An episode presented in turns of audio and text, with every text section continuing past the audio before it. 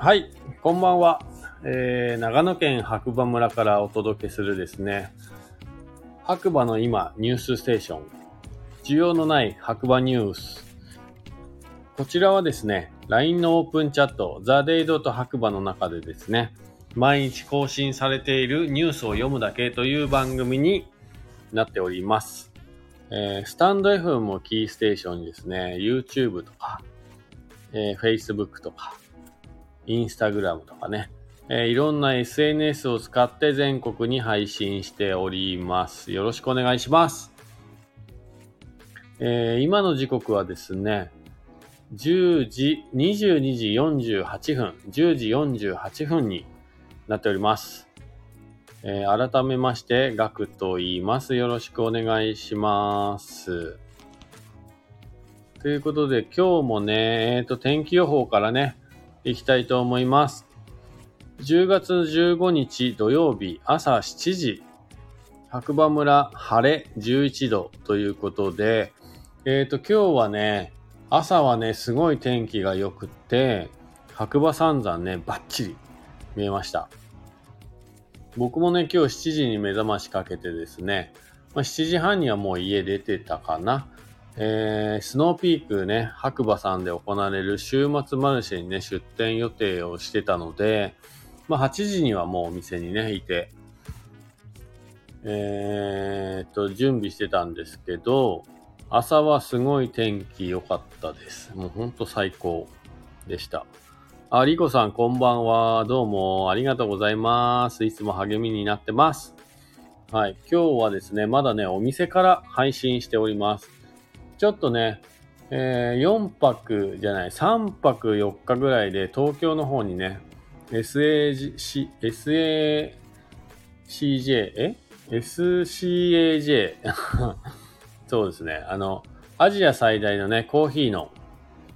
展示会があったので、そちらの方にね、参加するために東京の方に行っていて、仕事が滞っていたので、今日はね、週末マルシェ朝から参加させていただいて、お店でね、焙煎して、で、ちょっとご飯だけ食べ行って、今の時間っていう感じです。なので、まだまだね、お店の方にいるんですけれども、はい。やっぱりね、白馬が落ち着きますね。うん。東京楽しい時もあるんですけど、やっぱり人混みだったりとかね、コーヒーを飲み続けるとかね、まあいろんな理由があって、結構ね、まあ3日、2日ぐらいがちょうどいいかなって思いました、今回も。で、バスでね、白馬に帰ってきて着いた時、着いた時というより家に着いた時ですね、もう家、もう白馬最高って思っちゃいましたね。うん。最高です。ということでね、今日もね、ちょっとニュースがあるかわからないんですけど、朝の時点ではですね、ライブカメラ情報ということで、八方ねライブカメラと白馬バレー道路ライブカメラというのをね、二つともリンクを上げていただいてます。えーそちらの方をね、見てみたいという方は、いつもね、えーリンク貼ってますので、そちらの方から LINE のオープンチャットの方に参加していただければなと思います。はい。で、今日はね、どうですかね、紅葉の動画ということで、この3日間でだいぶ変わってきてますよという話が出てますね。僕もね、4日間ぐらい白馬にいなかったんですけど、今日は見たら、結構スキー場のね、中間部分まで紅葉してました。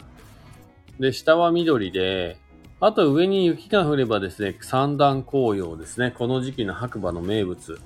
三段紅葉が見ることができるんじゃないかなという感じです。で、今はね、もう結構上の方が赤くなってきてるので、パラグライダー本当おすすめですね。なんでかっていうと、まあ、パラグライダーで飛ぶとですね、スキー場というかね、下、下が森になってて、そこがね、赤い絨毯に見えるっていうのがね、ほんと最高の景色なんですよ。だからまあこれからね、白馬に遊びに来るという方は、ぜひパラグライダースクールでね、タンデムで飛んでいただいたら、一生に一度のね、素晴らしい景色がね、堪能できると思いますので、ぜひお試しください。で、他にね、登山情報ということで、えっ、ー、と、こちらは誰かな？えー、オープンチャットネーム、焼き魚さんからですね、10月11日に八方根に行ってきた写真です。八方池山荘では10度と表示されていましたが、立っていられない、立っていられないくらいの暴風のため、体感温度は5度ぐらいでした。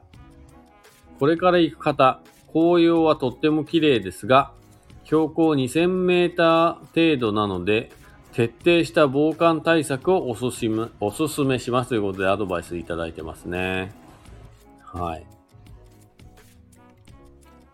あとは、特に、ニュースが、ない。えっ、ー、と、インフォメーションとして、えー、オープンチャットネーム、さきさんからですね。明日は新州小谷太鼓コンサートです。楽勝楽打開催します。二次開、二次開演。まあ、14時っていうことだと思いますね。午後、午後2時。入場料500円。中学生以下70歳以上無料。お待ちしておりますということで。はい。楽勝楽打というね、イベントが明日は小谷太鼓ね、あるみたいなので。もしね、用事がないというか何か探してる方いれば、参加してみてはいかがでしょうかということで、えー、今日のニュースはね、こんなとこですね。はい。なんもない。ニュースというニュースはないですね。えー、いや、僕のね、個人的なニュースをね、ここで1個。えーっとね、なんかここ最近、静岡県の小山市というところですかね、僕の地元なんですけど、静岡県でね、バスの事故があって、一人の方が亡くなったというね、えニュースを見ていたんですけれども、昨日ね、白馬に帰ってくるときに高速バスをね、新宿のバスタから乗って白馬まで帰ってきたんですが、まあその際に、僕が乗っていたバスはアルピコバスというね、松電というね、長野県のローカルのバス会社なんですけれども、が、えー、白馬の一個手前の志田の大町駅で、停車する際に、えー、結構、まあ、運転手さんが攻めたんでしょうね。僕がね、窓側に、えー、運転席を上に見て、左側の窓側に座ってったんですけれども、いきなりガガガガガっていう音がして、気づいたら、あの、よくあるね、道路標識あるじゃないですか、三角。あれに、窓ガラスごと全部吸ってました。で、僕がもちろん座ってた窓側の席の窓ガラスも被害があって、吸ったというか、吸ってるところ僕ね、間近に見てて、思わず声出しちゃいましたよね。はぁ、みたいな。で、一瞬脳裏に浮かんだのが、そのバスの事故。まあ、結果的にはそのね、駐車するときに、標識にバスが吸ってただけで、窓ガラスが割れるとかね。そういうことは一切なかったんですけれども、窓には傷がついてました。で、バスの運転手さんがね、出てきて、まあ、窓ガラスとチェックはしてたんですけれども、ほんと一言欲しかったですよね。乗ってる乗客にはね。すいませんっていう一言は。全く何もなかったですね。はい。で、そっからね、白馬駅まで30分ぐらいだったんですが、改めてね、シートベルトを締め直してですね、もう30分だけ安全運転してくれっていうのを祈りつつもう全然寝れなかったですよね。はい、もう着くまで結構不安でしたね。まあそんなことが昨日ありまして、まあ改めて、こうバスとか電車、まあ全てにおいてそうなんですけど、自分で運転しない限りは、まあ他力本願というか、一瞬先は闇というかね、何があるか全然わからないので、まあ、なるべくね、自分の身を守るのは自分ということでね、バスに乗る際もシートベルトの着用、今義務付けられてると思いますんで、まあ、そちらの方をね、しっかりしていただければなと思います。ただただね、結果的には標識にすっただけなんですけど、まあ、乗ってる昨日の状況ではね、本当にかなりびっくりしました。まあ、窓ガラスがね、割れなかったので良かったですが、割れてた場合はもしかしたらね、僕もね、何かしらの擦り傷というか、切り傷というかね、負っていた可能性はなきにしもあらずなのかなというのをね、今話してて思っちゃいましたね。そう、まあそういう時ってね、いや、怪我なくてよかったです。ありがとうございます、リコさん。そう、本当にそうなんですよ。だから、まあ自分が気をつけててもね、事故は起こるわけで、まあ保険に入ってるのは当然ですけれども、まあ、なるべくリスク管理というかね、まあ、シートベルトするなりなんなりっていう、やっぱり自分での管理は必要なのかなっていうのは昨日思いましたね。びっくりしましたよ、本当に。すごい勢いで標識が、ね、標識にバスがスッて止まるっていうね。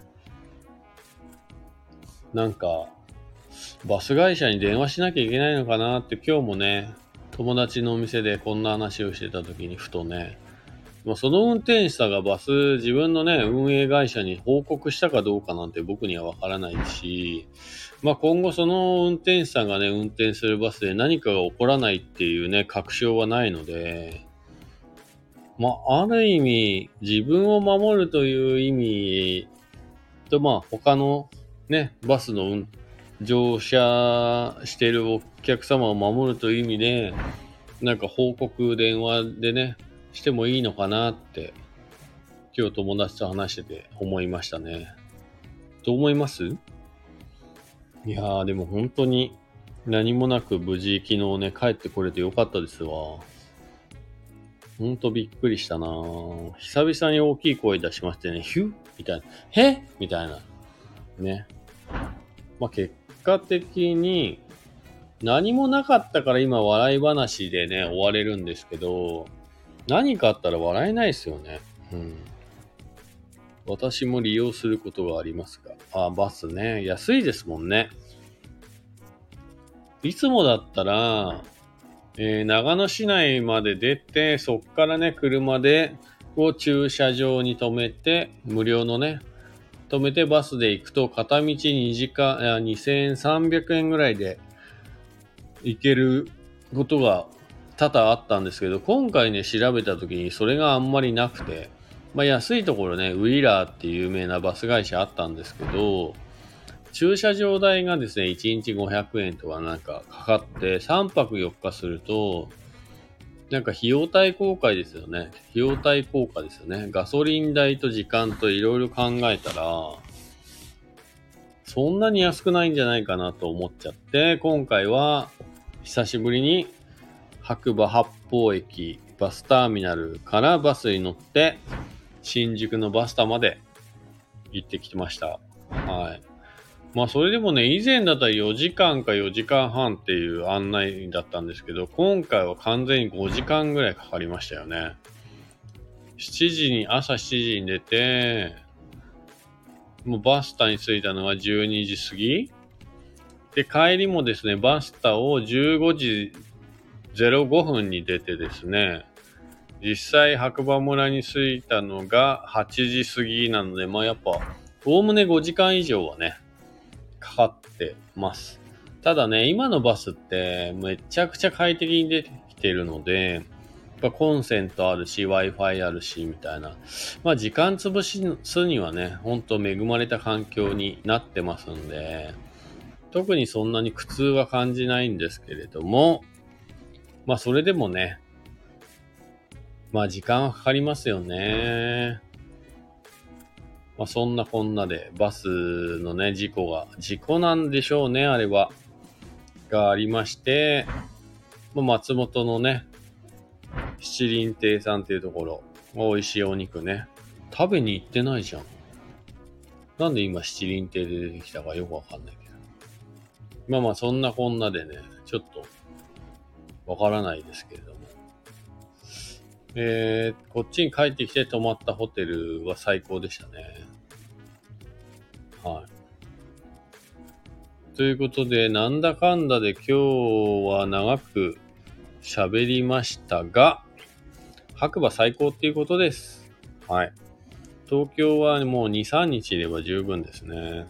で、アパホテルはね、大浴場がだいたい最上階にあるので、こちらがもうあるとないのじゃ全然運命の差なので、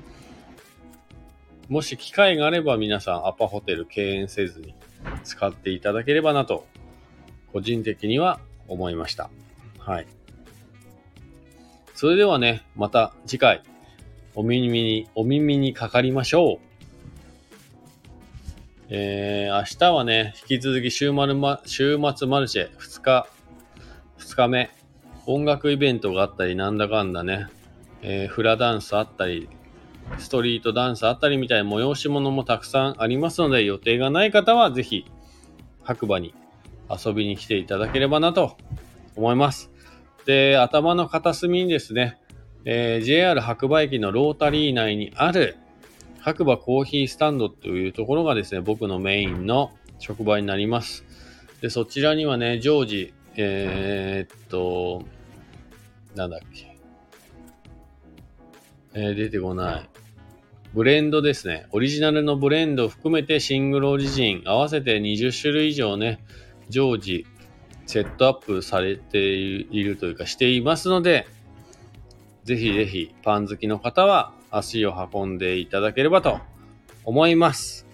はい。ちょっと最後の最後が長くなってしまいましたが、今日はここら辺で失礼いたした、失礼したいと思います。それではまたね、明日お会いしましょう。おやすみなさーい。